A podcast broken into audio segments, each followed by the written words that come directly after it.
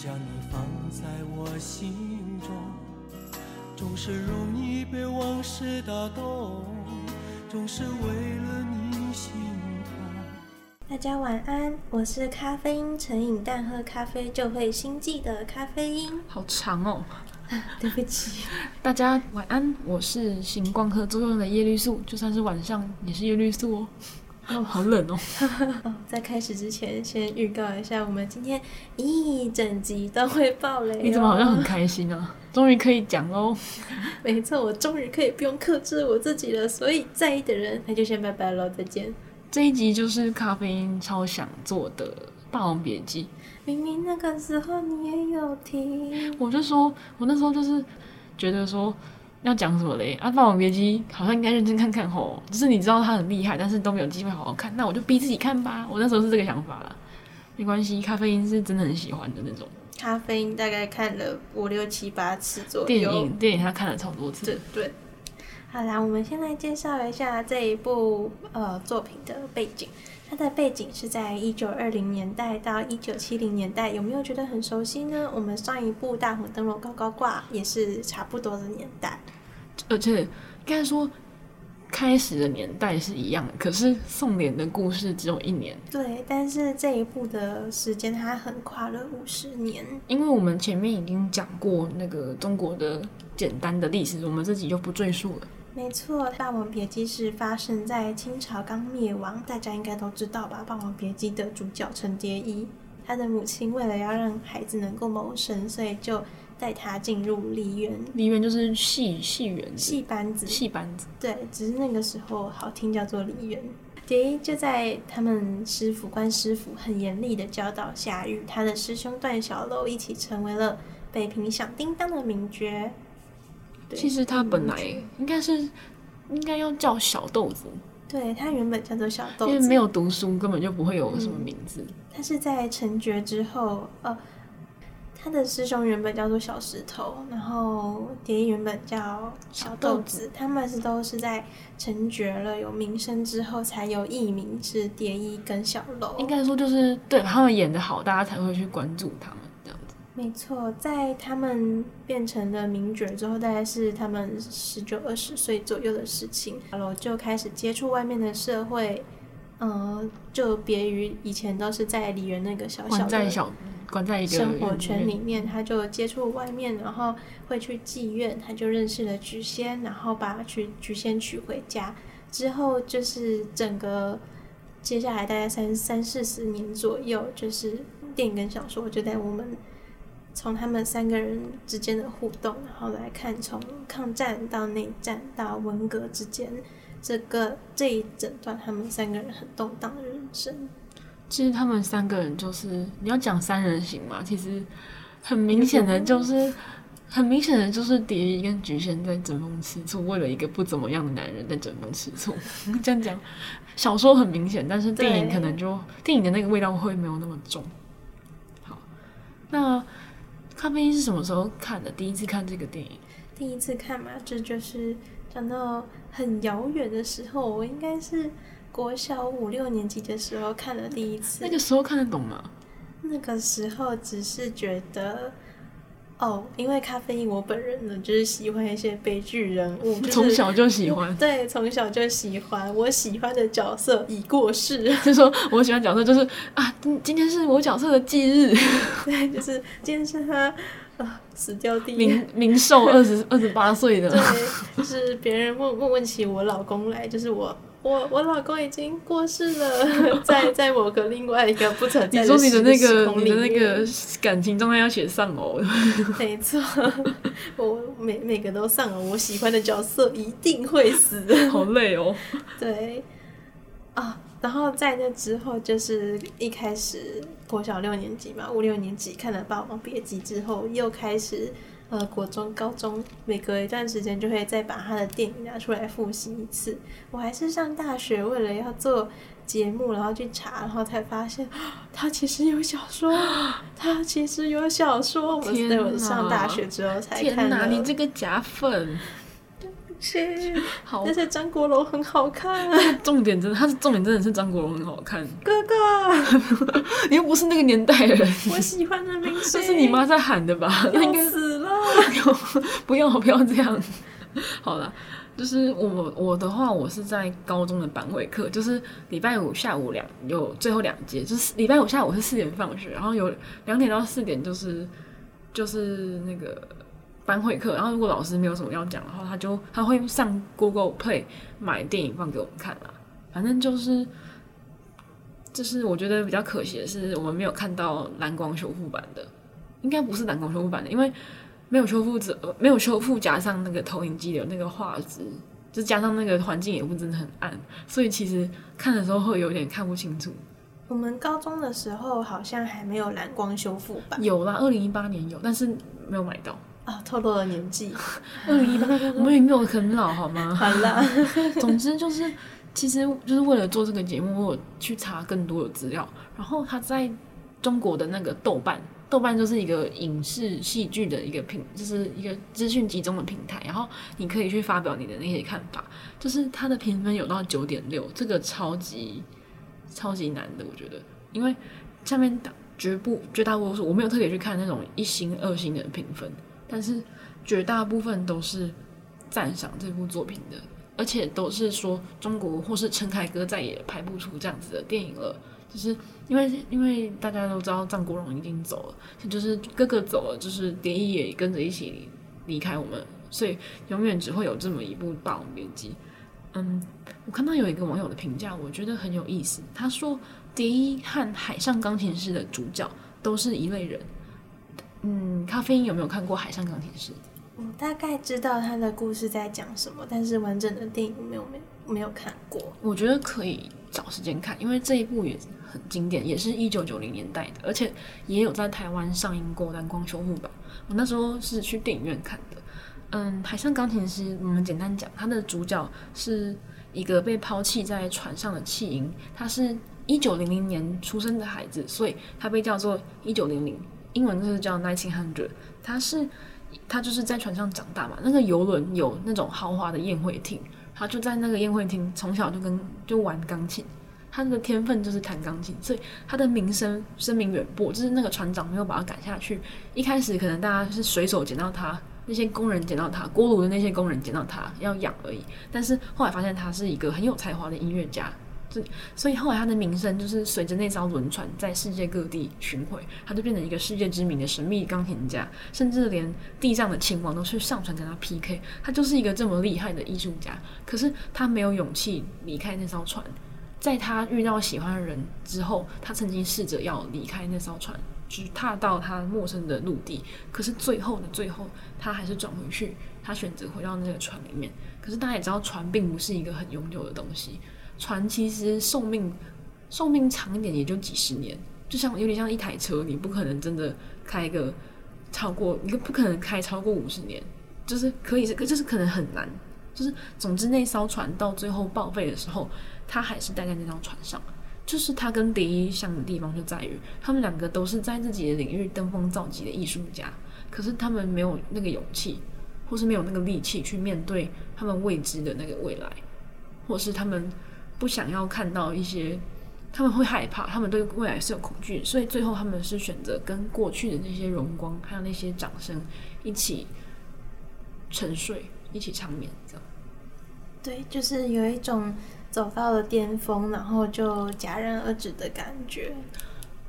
我们想讲的东西实在是太多了，所以我们为了要避免像上一次那样子大红灯笼高高挂，我们直接塞爆快五十分钟，一直讲讲个不停，真是没有办法停下来，因为觉得重点太多了。是的，我们是在啊。哦就是满腔的热血，对，好像就是我们很想抓着观众，然后叽里咕噜、叽里咕噜讲一大堆，是那个推坑的热情，大家有感受到了吗？在上集的时数里面，希望我们不要太快燃烧殆尽。对，所以我们接下来《霸王别姬》呢会分上下两集，上集我们会注重在介绍导演啊、作家、编剧跟演员，还有京剧的一些小知识，先为大家建立一个时代的概念。然后下一集我们会再聚焦在对比小说跟电影之间的差异，跟我我们两个自自己的心得。就是一个分流，对，这是这算是临时动议，因为我们一开始本来想说这个应该大家都各自做一集就好了吧，然后就发现哎呀不行啊，讲不完啊，不行，因为你资料越查越多，你就会觉得这个东西好重要哦，是的，就是因为这个有些东西就是讲了之后才会让整个脉络变得更清晰，像是京剧的那个介绍，我们也是我们讨论过之后，我们决定要直接拆成两集，这样我们就可以，我们自己一方面是我们自己复习也更。也更能够理解那个那个概念吧。好，那么我们就接下来继续讲原作的部分。原作是李碧华，他本名叫李白，曾经当过小学老师、记者、电视电影编剧跟舞剧的策划。舞剧是舞台剧的一种，不要觉得是我念漏字。对，他的 小说作品有《胭脂扣》《霸王别姬》跟《青蛇》，都是他自己亲自改编成剧本，然后拍成电影的。这就是一个亲妈出品的感觉。对，哦，他是香港人，所以他他《霸王别姬》的那个结局跟香港有关系，就是可能是因为他本身就是他本身香港人，就会想要跟自己他的作品跟他的那个自己本身的土地会有想要有一些关联。好，这是小知识。对。而且李碧华他其实本人是一个非常低调又非常神秘的人。现在如果你在网络上面查李碧华，然后查到的照片，其实大部分都是台湾的同名歌星，就是一个叫李碧华的歌星。是的，而且维基百科上面其实会挂号李碧华作家、李碧华歌手。对，就如果你不小心点错，就哎。欸这个履历好像怪怪的哎，然后说到李碧华，他其实就是跟我一样是个哥哥的粉丝，他是一个非常有名的荣迷，应该可以算是就是后援会会后援会会长的那种感觉。张国荣他出演李碧华的三部作品，分别是《岁月山河之我家的女人》，为什么要变腔调？我家的女人，就这 这个不知道为什么有一种给我。就一九八零年代的轻小说的那种感觉，霸道总裁我逼我嫁之类的。对，这种很长的名字，然后还有《胭脂扣》跟《霸王别姬》。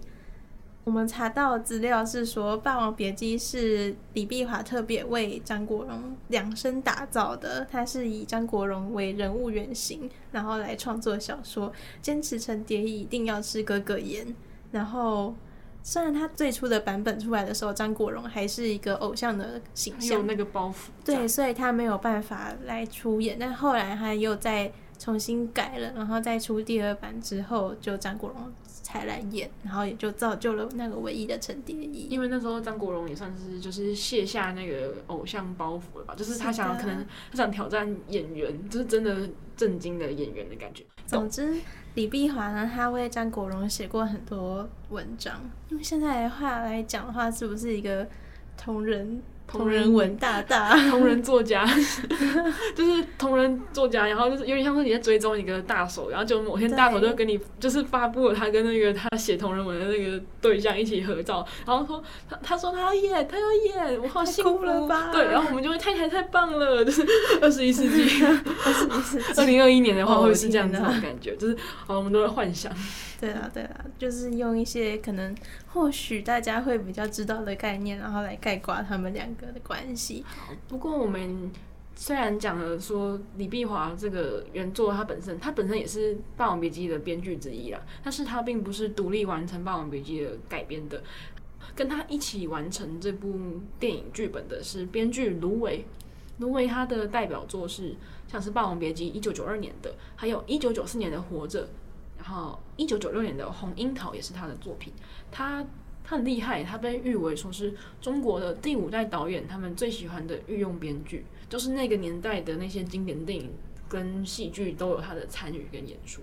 他就是一个在中国至今也是非常重量级的一个编剧。然后他的特色就是他超敢讲，他没有在怕你的，他就是他直接呛这部电影的导演陈凯歌说，他说。陈凯歌拍的电影里面，公认成就最高的《黄土地》跟《霸王别姬》，都是陈凯歌本人没有参与编剧的。哦，哇塞，真的超强！就是你就不要，你对剧情就有点像是他在讲陈凯歌，不要对剧情指手画脚，都不要讲话，然后就是负责拍镜头，负责想场面调度就好了，好呛哦！真的，但为什么会被这么讲呢？接下来我们就先来介绍陈。陈凯歌好了。就陈凯歌刚刚有说到，他是中国的第五代导演。那第五代导演呢，就是指在一九八零年代从北，主要是狭义的话，是从北京电影学院毕业的导演。嗯、然后他们在少时的时候有经历过很多的社会动荡，比如说是上山下乡啊，之前讲的那个，对那一些。然后有的是有当过兵的，在改革开放之后，才又重新回去学校接受专业的训练，然后学习一些西方的知识啊、拍摄手法那些的，然后再走上影坛。他们都很希望可以借由电影，然后重塑人民对于历史的认同感，还有那种集体的记忆吧。对，因为其实那时候大家都很疲惫了。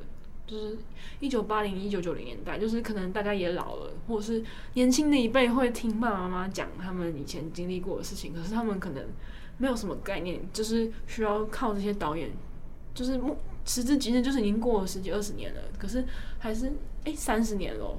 就是，可是如果你去看《霸王别姬》或《活着》的 YouTube 或是什么豆瓣的留言，下面都会有人年轻的，像我们这辈十十几二十几岁的中国人就会留言说，他常常听爸爸妈妈讲，或是年纪再大一点的话，可能是听，可能听爷爷奶奶讲过的事情，就是还好有这些电影，让他们能够去想象那个时候他们的长辈是经历过怎样的那个人生。好，那我们再来讲陈凯歌的一些知名的作品，比如说刚刚有提到的1984年的《黄土地》，1986年的《末代皇帝》，2007年的《梅兰芳》，以及二零一零年的《赵氏孤儿》，其实都算是评价很好的作品。他的早期的作品真的很有他作为第五代电影导演的那种使命感吗？对，就是、就是很努力的去。记忆这些历史，对，像是黄土地，可能大家比较不会没事去找来看，其实我也不会。但是我们有修，就是再推荐一次那个蔡导的华人电影专题，就是我们在课堂上面看了这一部陈凯歌导演的处女作。呃，红土地的背景是设定在一九三七年那个时候，就是那时候是共产党还没有统一中国，那时候还是国民党跟共产党在打来打去，国民政府。对，所以那时候是。嗯，共产党的八路军的一个，就主角是共产党的一个文艺工作者吧，他就是下乡到了北方的陕西黄土高原那边，他就去陕西去采集民歌，他想要带回去八路军的军队，就是提振士气。呃，他就发现就是在他们那边革命是从南方。那边比较兴盛，就是南方的嫁娶的那些习俗已经很开放了，然后人民生活相对来说也是富裕比较多的。可是他们就发现说，哎，黄土高原上面的这些陕西的陕西的人们，其实嗯还蛮还蛮辛苦的，就是可能还还像活在上世纪那种感觉。所以他就他就是有鼓励，他有鼓励到你那个女主角，女主角是一个就是一个村姑，然后女主角就产生了她要逃离那个呃父母之命媒妁之言。去成亲的那个命运，因为以前是穷人家的女生还是很早就结婚的，就是十几岁就要结婚。然后那个女主角就，她是想要去南方，想要去投奔那个共产，就是想要去加入那个解放军的行列。因为她听说，听男主角说，解放军的男生会绣针线，女生会拿那个女女生会会打架，就是女生也可以打跑那个坏人的。她就觉得说，她想要当一个更独立的一个女生。反正可是，其实这一部《黄土地》它有一些，它还是有一些批判，其实有点在批判共产党的思想。因为男主角是共军嘛，他就教他唱歌，他唱歌歌词里面有提到像是“嗯，共产党救万民”这种这种歌词。可是，对，可是女主角就唱着唱着，到最后她的那个小船是，她是被吞没在河里面的，她是被吞没在滔滔河水，然后最后又响起女主角的歌声：“共产党救万民。”可是大家，大家就是会想说，请问那那句歌词是一个肯定句呢，还是它背后其实是一个问号？这、就是一个有一点模糊的边界。对，就是可以解释你，就是你可以说你怎么会听成问号啊？你自己你自己想太多了吧？这就是我们会觉得，其实那个应该是一个问号，就是毕竟它是那个比较早改革开放的时候拍的电影，就是其实应该说是以前改革开放，就是一九八几年的时候还是邓小平吧。对，邓小平初期是还还在，因为还在安抚民生，所以他其实还没有太多的作为。但其实六四运动也是邓小平任内的事情。六四天安门，可是六四是一九八九年的事情啊。对，就是在那之前，其实，嗯，比起现在，我们我们比起现在好了，就是那个时候，因为他们国家其实建设，他们还在还在忙基础建设，就是因为其实前面一九六零年代的那个文革的十年十年浩劫，其实严重影响到他们的那个经济的状况，所以他们国家。比较耽误自己的是建设那些硬体的东西，像是什么加工出口区或是工厂之类的设定设立，就是他们对译文方面的规范没有那么严格。所以一九八四年的时候，黄土地，我们我们会认为是他可能是在质疑共产党的那个是是不会，就是可能不会因为这样子就被毁掉或是被抓走了。可是现在我们我们为什么说陈凯歌可能再也拍不出跟《霸王别姬》或是《黄土地》一样有批判意味的作品了呢？因为其实就是像我们上一集也有讲到，现在他们对于译文还有思想的控制已经越来越严格了，那个审查非常的可怕。嗯、呃，我们这边还要也还要再提到，在二零一九年的时候，有一部《我和我的祖国》是中国电影界庆祝中华人民共和国成立七十周年的献礼片，它就是一个。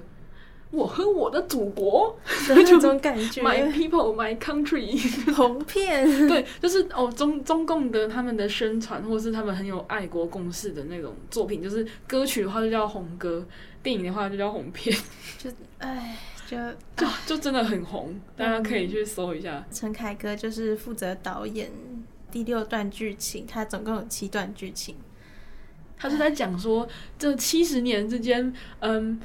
就是每十年之间都会有不同的角色的故事，然后他们都同样爱着这个国家，就是会让人有一种哦哇哦，毛骨悚然嘛。哎、呃，我我我当然是我们看着就会觉得哦天哪，这是一个起起鸡皮皮疙瘩了。总之就是这一部电影，其实它就是我们觉得会有点像是张艺谋的那种，有点命运有点相似吧。迫于政治压力，然后没有办法再发展更多自己想要做的电影和剧情。对，陈呃陈凯歌很惨的是，他这一部就是《我和我的祖国》，他负责那第六段的剧情，他这个争议是直接被收录在维基百科里面的。就是他直接被那个观众反映说，他拍的第六段的剧情跟底层的那个人民的生活非常大的那个冲突，就是根本就不是真正的穷人家的那个生活，显示出他是一个怎么他拍出来的电影已经变成很脱离现实的东西。明明他年轻的时候曾经拍过怎么多好的，或是多么批判社会的作品，但是他现在只能。凯哥静静的，静静的，对，凯哥遵从国家的指示。艺谋跟凯哥，respect。我们还是，我们还是肯定他曾经的成就。那我们要在这边提到陈凯歌的父亲，他叫陈怀凯。那他原本是京剧跟电影的导演，然后后面就有人很坏，然后说《霸王别姬》是陈凯歌请他父亲帮忙代拍的。就是说他是靠霸主啊。对啊，就 怎么这样？干嘛这样？这样？人家其实年轻的时候也是有有好一点点过的。哎哎哎，什么叫一点点？好了啦，好了，没有了。但其实，在一九八九年的时候，他父亲就已经被诊断出有肺癌了。当《霸王别姬》拍摄的时候，那时候是一九九二年的二月到七月，陈怀凯已经病重了。所以照道理来说，不太可能会像传闻中所出现的代拍行为。挂名代拍。对，凯哥还是有自己的才华的。好像双关哦，凯。但是其实因为他父亲陈怀凯。曾经是也是学京剧之类的科班出身的，所以他父亲确实是很懂京剧的。所以我们可以肯定的是，陈凯歌在开拍之前会跟有跟他父亲有聊过，或者是就是可能请教他父亲，毕竟前父亲就是大前辈。是的，对，就是我们我们可以肯定，就是他他有去请教过他父亲，可是他爸爸直接让他爸爸帮他拍这个指控实在是太严重了。对，应该不会这么夸张。那接下来呢，就让我们进入到主演的部分。最重要的主角陈蝶衣是由张国荣饰演。那张国荣他是一名香港的已故演员、歌手跟词曲作家，好厉害的哥哥。对，哥哥很厉害，他的才能有很多。我们这一集的标题应该改成“我好喜欢哥哥啊”。张国荣呢，他在一九九一年凭借着电影《阿飞正传》，好获得了很多呃，比如说香港电影金像奖最佳男主角的殊荣，然后。用这部电影作为他在电影界崭露头角的一部作品。那他在一九九三年呢，主演《霸王别姬》，就是我们今天要谈论的主题。他的作品在网络上面的关注度跟点击率一直都蛮高的，有评论家以“百年张国荣”来形容他在艺术领域的成就。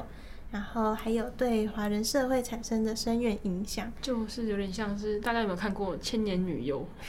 是一个日本动画，也是在就是在讲一个演员，一个女演员，她很厉害，就是她从十几岁一直演演演到四十三四十岁，然后就是她的她的成就，就是有点像是那种电影的名字啊，就是《千年女优》，有点像是那种对应的感觉。嘿，那我们这一辈，或者是说。到我妈妈那一辈，应该是你妈妈那一辈的。可能喜欢张国荣的人都会叫他哥哥。我是因为以前在动漫社的时候，喜欢他的人叫他哥哥，我才跟着一起叫哥哥。然后我个人是叫哥哥，超级推荐大家去看《阿飞正传》，就是他饰演的也是张国荣在里面饰演也是主角，但他就是一个。怎么说呢？比较软烂吗？嗯？对，情感关系有点混乱，然后找找不太到自己的目标的一个年轻人。然后他在里面有一个桥段，大家可以在 YouTube 上面搜寻《阿飞正传》张国荣跳舞，就会看到 他穿着吊嘎跟内裤，然后把舞跳的又自在又性感。好了，这不是重点，是 好像有点，好像有点太多了，有有一点太迷妹了。自己前阵子为了要做，又是华人电影专题，就是大家真的真的要修这堂课哦，你会变得你会变得有很多冷知识。就是我就特别去看了那个《倩女幽魂》，这也是他演的，宁采臣是他演的，我觉得很可爱。就是因为《倩女幽魂》其实我小时候只记得《倩女幽魂》很恐怖而已，但是其实《倩女幽魂》还蛮多那种。搞笑的场面，就是他宁采臣，他演的宁采臣是那种傻傻的、很迟钝的、笨笨的书生。你就看到张国荣就是演那个傻傻里傻气，可是又很可爱的那种书生。因为那时候是聂小倩，她是被那个姥姥，被那个是被山妖姥姥吧，她是被姥姥给控制住的。然后姥姥她有一些山鬼吧，那些那个是鬼怪，然后那些鬼怪一直想要吃她，可是她都没有被吃掉。她真的是心脏量大颗，总之就是我觉得她的演技在那个。在《霸王别姬》里面，我觉得算是就是跟这两部电影比起来，其实当然不能相比吧。我觉得就是性质很不一样。可是其实我觉得，嗯，大家如果想看活泼一点的，或者是好笑一点的表演的话，也可以去看《倩女幽魂》。对，其实我们在找资料的时候有看到张国荣的访谈，他自己是有说他是很喜欢诠释悲剧人物的。所以就可以看到，他其实就在《霸王别姬》里面很好的把陈蝶衣演绎出来。其实，嗯，就是其实宁采臣也是后面比较悲情啊，就前面很搞笑，后面就比较悲情。对，我就觉得很他的演技是真的蛮好的。对，那呃，我们还有。另外一位演员是巩俐，我们上个上一上一集已经有介绍过他了，下一集还是有他。对，我们先不赘述。对，我们就不赘述。那我们就来看呃另外一个另外一个男主角，嗯，另外一个男主角叫张丰毅，可能大家会稍微陌生一点点。嗯，他在他其实也是北京电影学校毕业的，所以他其实跟导演或是编剧他们其实应该算是百就认识吧。可能反正认识啊，他是在一九八一年演出改编自中国作家老舍经典的作品《骆驼祥子》之后，他就是开启他的演艺生涯。那他二零零八年呢，《赤壁》里面的曹操其实也是他，就是我自己是看那个电影角色列表，我自己有印象，然后就挑出来讲。赤壁，赤壁，我是记得林林志玲有演的，这就是那一部，就是这部站起来，对，哎，没人看过吧？现在现在才站起来，哦，是那部啊。其实张丰毅今年六十五，张丰毅今年已经六十五岁了耶。他在《霸王别姬》里面大概三十岁，差不多。就是哦，天呐，时间时间过得好快啊！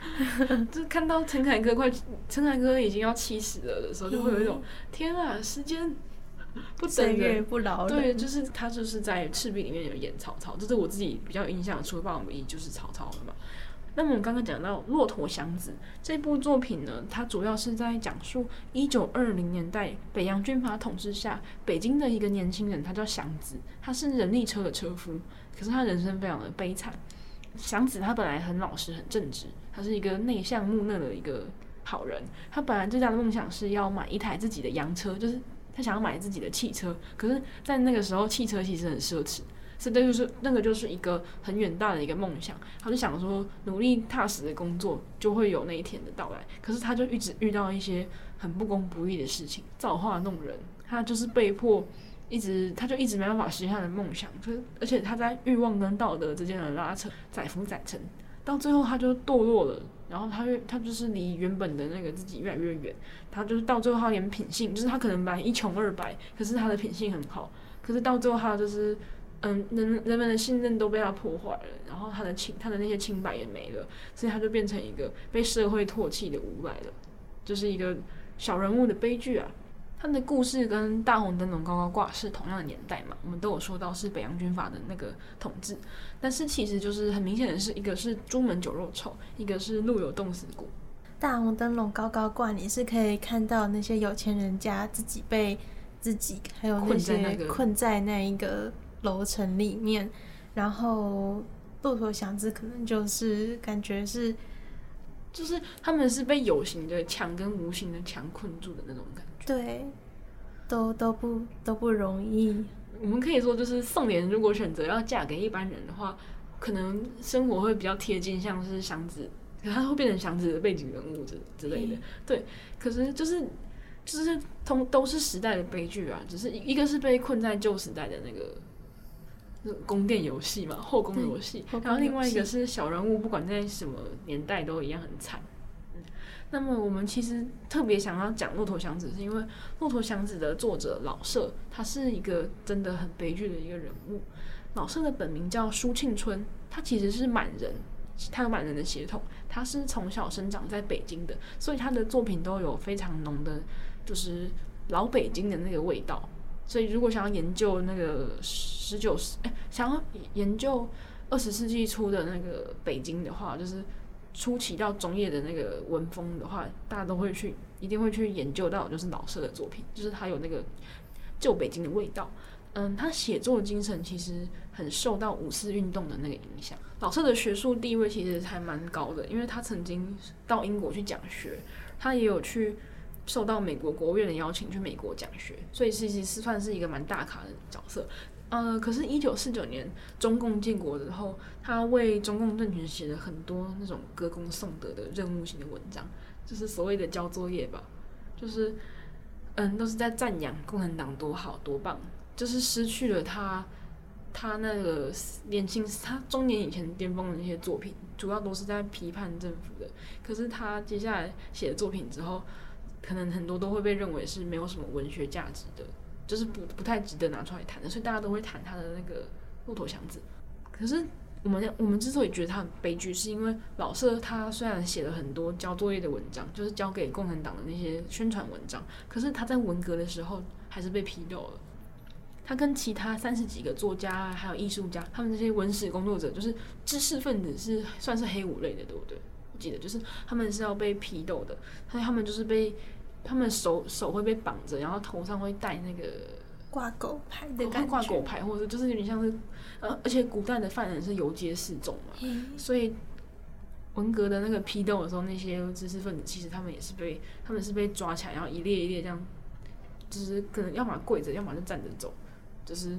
然后他们，而且文革很强调的是要破四旧啊，立四新。那四旧指的就是那些旧习惯、旧风俗啊，还有旧的东西。总之，就是那四旧呢，京剧就是其中一个要被破除的四旧。所以他们就那些艺术家，就是老舍跟那些艺文工作者，他们就跪在那个燃烧京剧的服装那个大火，然后接受批斗，就是被被各种的言语侮辱，还有被拳打脚踢。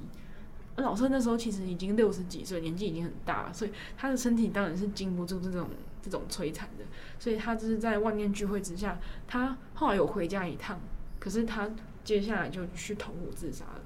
他被发现的时候已经死掉了，是非常遗憾，就可以从老舍的身上看到，就是《霸王别姬》中小楼跟蝶衣穿上被迫穿上行头，然后画着脸谱，带着牌子上街接受批斗的那一种场面，其实就是真真实实发生过的事情，就是就是老舍的人生的其中一部分。李碧华在。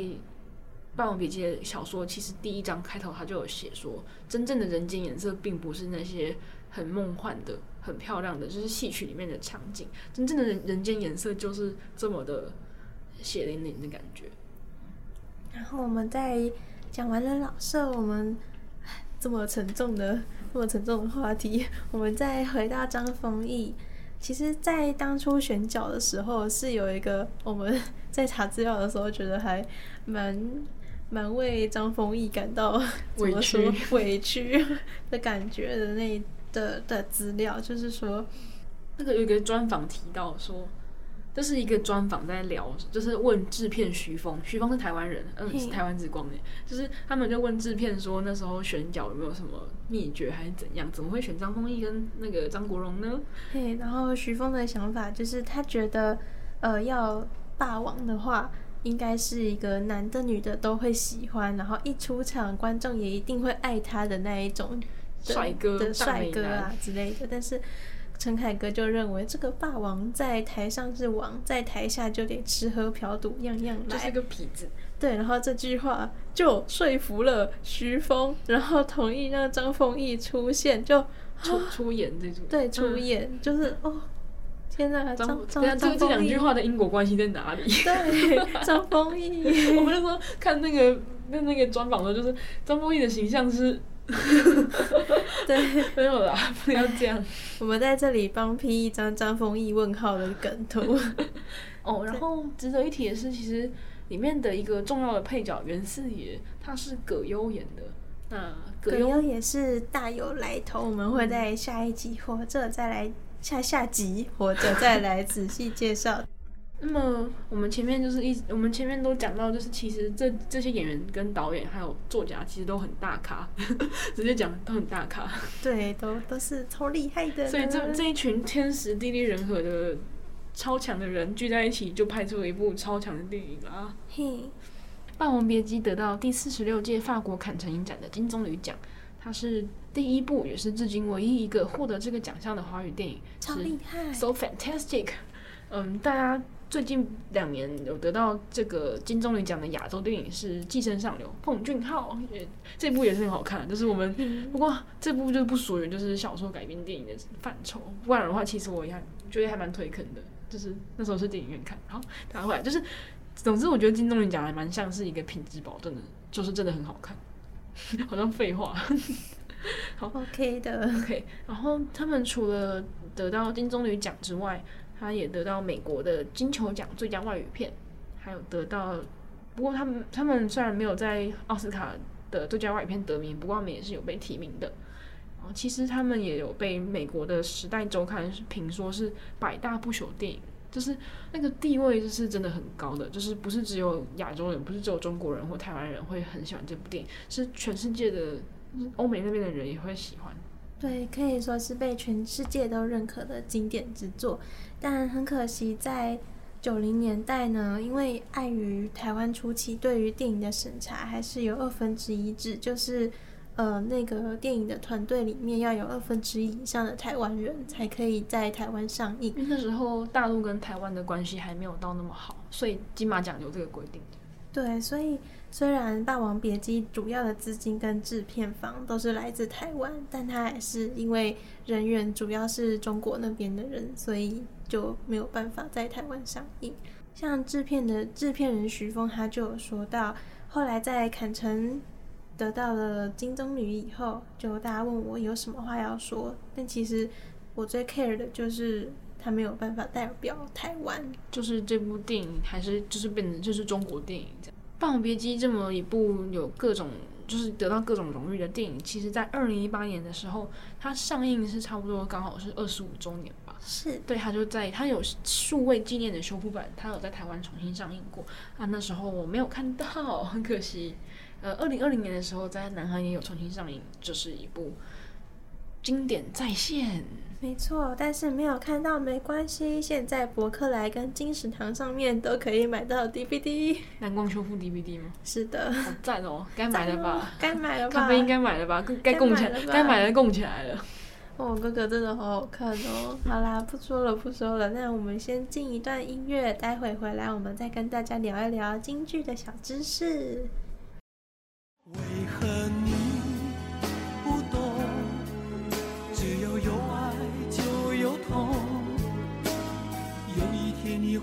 知道，人生没有我并不会不同。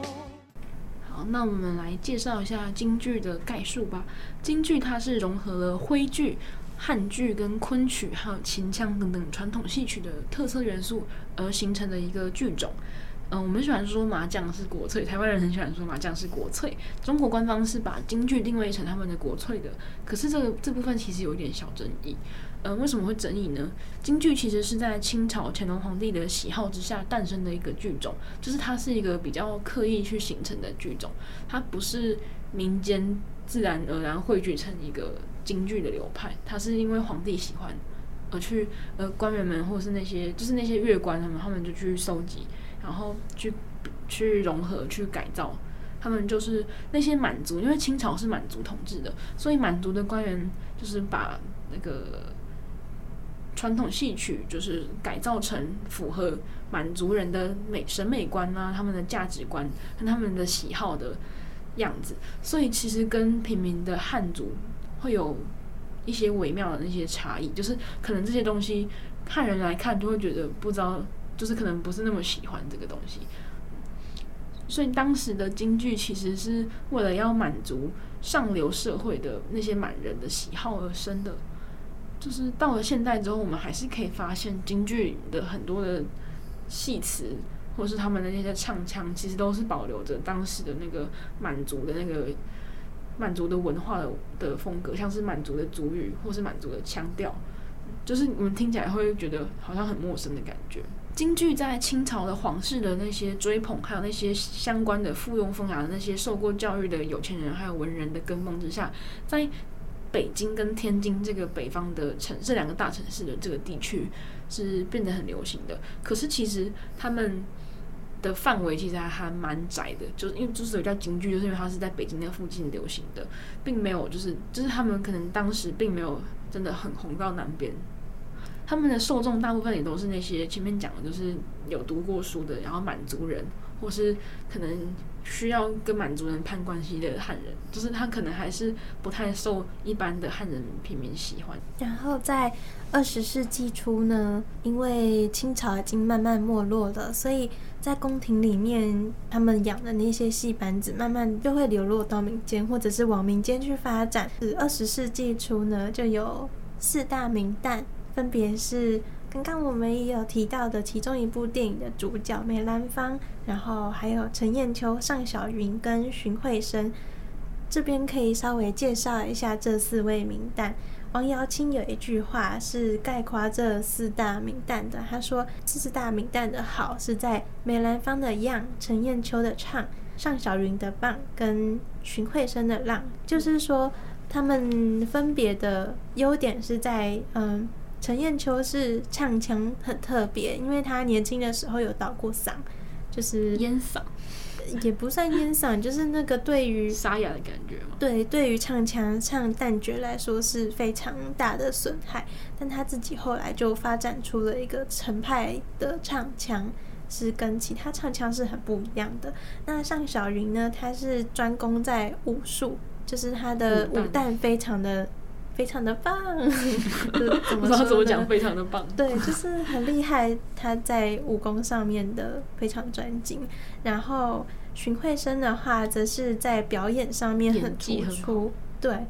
而梅兰芳呢，他的之所以说是梅兰芳的样，是不仅仅指他的扮相外貌，而是一种整体看起来就是嗯，我有查到资料说梅派就是特别的美丽，然后 他们的内派都很妖娇，对，也因为妖娇美的那种感觉。然后梅兰芳应该也算是这四位名单里面最大咖的一位。不过我查照片的时候，我觉得许惠德也蛮辣的，啊，就是大家大家就是你不要看他们好像一群大叔拍照，你要去看他们年轻的时候表演的那个照片，真的是每个都超正的。对，真的很好看。那个妆正上去之后，就是啊。对，那 这边值得一提的是呢，呃，四大名旦中，陈砚秋其实是有拜梅兰芳为师傅的。但是呢，我们都很熟悉的文学大家鲁迅，就曾经非常严厉的批判过京剧，然后对梅兰芳也有很深的成见。啊，毕竟他会觉得京剧是旧时代的东西。应该说他就是他觉得京剧一点都不美，虽然他根本就没有认真听过，但是他就不喜欢。咖啡默默的流下眼泪。没关系，像我也不听抖音，但是我很讨厌抖音。好，没事。我们回到梅兰芳身上。梅兰芳呢，他虽然没有直接回击鲁迅，但是作为抗议，在一九三六年鲁迅逝世之后，还有他后面的追思活动上面。梅兰芳虽然身为中国文学艺术界联合会的主席、副主席，那个简称通常叫中国文联，但是因为叫中国文联，我第一时间没有看懂他在讲什么。哦，查一下是就是文学艺术界，总之就是文学家跟艺术家啦，对文艺工作者们。对，但总之梅兰芳就是没有出席，就是一个副主席，明明就是副主席还不出席啊？对。就是一个，毕竟如果你一直被他攻击，你也不想他挂掉了，你也觉得啊，戏和没有没有没有不可以这样，他就就是我觉得不出席也是正常的啦。毕竟要是去了，说不定那个鲁迅的那个鲁迅在 九泉之下还会很生气，就是你干嘛要来？突然好像很很形象。那么我们也想来讲讲，为什么偏偏都是文艺工作者嘛？为什么鲁迅他这么一个文学作家会这么讨厌唱戏的梅兰芳呢？明明戏也是一个很重要的文化遗产。其实像是《霸王别姬》的小说跟电影里面，他都有明显演出来，戏子他们是被读书人所轻视的。最早可以追溯到《汉书·艺文志》里面的记载。《汉书·艺文志》里面有指到说，有人是有分类的。以前的人的那个分阶级分类是很明显的。上九流是指什么？帝王圣贤啊，什么文人啊，农工商啊，还有武士，就是一些武人，还有书生之类的人。那么下九流听起来就像是在骂人的。下九流啊，下九流呢？其实下九流的说法就非常多，就是上九流那些高尚的人，大家其实没有什么没有什么意见。就觉得可以理解，就是为什么那些人会被列在上九流。可是下九流的话，其实就很杂了。像是在衙门当差役的衙差，就是那种不是真的官，他只是一个跑腿的衙差啊。还有帮帮，就是指更夫，就是以前的人会打更，就是没有没有时钟嘛，所以就是就是几更的时候就去打更更夫。还有食妖，食妖就是指巫婆那类的，就是妖言惑众那些巫婆。然后乞丐，还有那些。嗯，好像吹手，吹手是婚丧喜庆上面在，就是可能吹吹唢呐那种吹手，这个地位也很低。还有戏子，就是演戏的地位很低。娼妓啊，剃头，剃头就是理发师。总之就是，就是你会发现，就是有一些其实现代大家根本就不觉得有什么好歧视的职业，在以前是被列在下九流里面的。就是，所以我们也可以是，我们也还是可以理解为什么鲁迅可能就不喜欢唱戏的家伙。我们可以推推论，可能是这个样子。对，因为其实，在一开始戏剧的发展，就是从勾栏瓦舍里面，它就是从一个市井的活动里面出来的一种文化，所以，唉，就没办法，它就是尤其尤其京剧又是满人满人的喜好弄出来的东西，所以鲁迅可能又会更不喜欢。对，我们推测啦，但是我们又不是鲁迅在世。好吧，那我们接下来呢，就回到电影里面，为了跟下一集做简衔接，我们来谈谈电影里面出现的戏剧吧。我们在下面就是会把京剧啊、昆曲都是我啦，我会把它通通称为戏曲，因为其实有很多作品都是在呃，比如说梅兰芳他们会把昆曲的剧本，然后改编成京剧。就昆曲跟京剧是不一样的哦，唱腔跟表演形式都很不一样。是的，老师，你去听昆曲很容易睡着，但京剧还好。哎、欸，等一下，好冒犯人哦。没有，好，对不起。那么，我觉得电影里面，不管是看电影还是看小说，印象最深刻的，我觉得反而不是《霸王别姬》的那个歌词，是。小小豆子就是师傅关师傅，他拿烟斗去捅那个那时候还在受训的小豆子的嘴巴，因为小豆子一直唱错词，然后小豆子就被狠狠的惩罚，那个场面真的是让人超级心疼。是，呃，小豆子唱错的那一句唱词是“我本是女娇儿，又不是男儿郎”，然后他就一直唱成“我本是男儿郎，又不是女娇儿”，因为他就觉得这是就是事实啊，我又不是女生。对，但是他在被。就是惩罚之后，就出现了第一次的性别错置。那这一句话是出自于呃一个明代的明末的昆曲《孽海记》，不是《孽海花》哦，《孽海花》是另外一本小说，《孽海记》那它是描写小尼姑跟小和尚非常向往真挚爱情的故事。《孽海记》呢，它可以分为思凡跟下山两段。那思凡呢，就是主要是小尼姑的视角来唱，他在身段上面非常讲究，所以就在就难度很高了。对啊，戏曲 SSR 对 难度 SSR 的 音游玩那个音游，他是最难刷的那种。对，在他们那边戏曲的行业里面，就有说到女怕思凡，男怕夜奔。夜奔就是那个豹子头林冲的那个夜奔。对，也是一样，武打戏很多，然后很讲究那个。哇，打来打去的那一种，对，难度很高了。就是可能就是，可是如果你就是在那个，可是如果你克服了思凡或夜本的话，你可能就后面的考考后面的考验可能就会相对来说没有那么难了吧？啊，就是有一种门槛嘛、啊，对，魔王关吧，魔王关的那种感觉。那。呃，其实在这边呢，我们可以稍微讲一下思凡他是在讲什么。就思凡刚刚有说过，他是以小尼姑的视角，他其实就是在小尼姑在庙里面，然后突然有一天。就觉醒，然后觉得为什么我要待在这个深山老林里面呢？为什么我要光着头每天在念佛经呢？为什么我不能下山，然后去寻找一段自己的感情呢？真爱之旅，它其实就是一个有一点觉醒的片段，就是觉醒身为女人的想法吧。是的，然后。在另外一个片段是蝶衣去为了救小楼，然后去向日本人唱戏的那一段，他唱的是《牡丹亭》。那《牡丹亭》大家应该是不陌生吧？在高中课本里面，我记得是国文课的那个对高二下还是高三的课文，在讲元曲的时候都会选《牡丹亭》。我记得我选的是《牡丹亭》，除了古道西风瘦马之外，就是 游园惊梦了。就是游园惊梦了。那《牡丹亭》呢？它是明代汤显祖的昆曲剧本，还是呃《玉茗堂四梦》之一。大家应该以前有学过吧？这里来考考大家，《玉茗堂四梦》是什么东西啊？听不懂。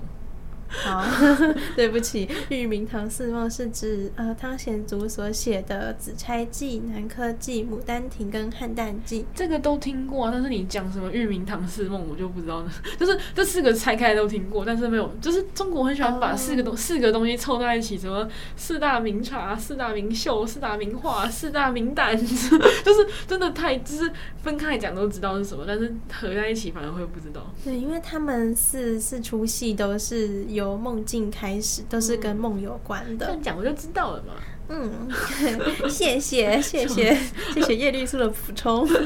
那我们在下面可以呃截录一段是《牡丹亭》里面非常经典的片段，也是蝶衣在呃戏里面唱的那个片段，就是惊梦，是呃杜丽娘在某一天她自己出去游园。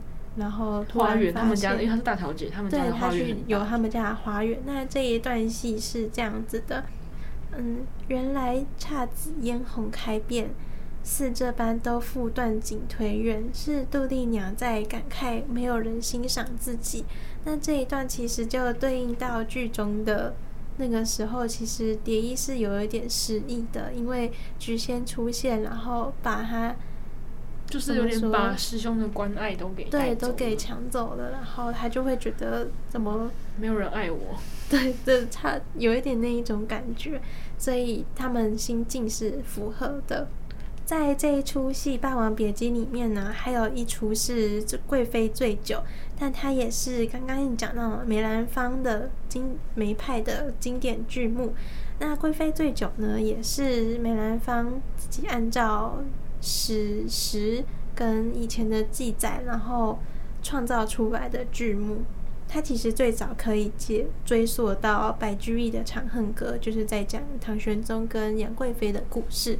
那这一出唱的就是唐玄宗原本跟杨贵妃约定要去百花亭赏花饮酒，结果后来唐玄宗自己跑去找梅妃，就是去找另外一个女人了，所以贵妃就自己很难过，在这边借酒消愁。哎，帝王的心呐、啊！对啊，就啊，你不觉得就这上面讲的这几出，其实都跟。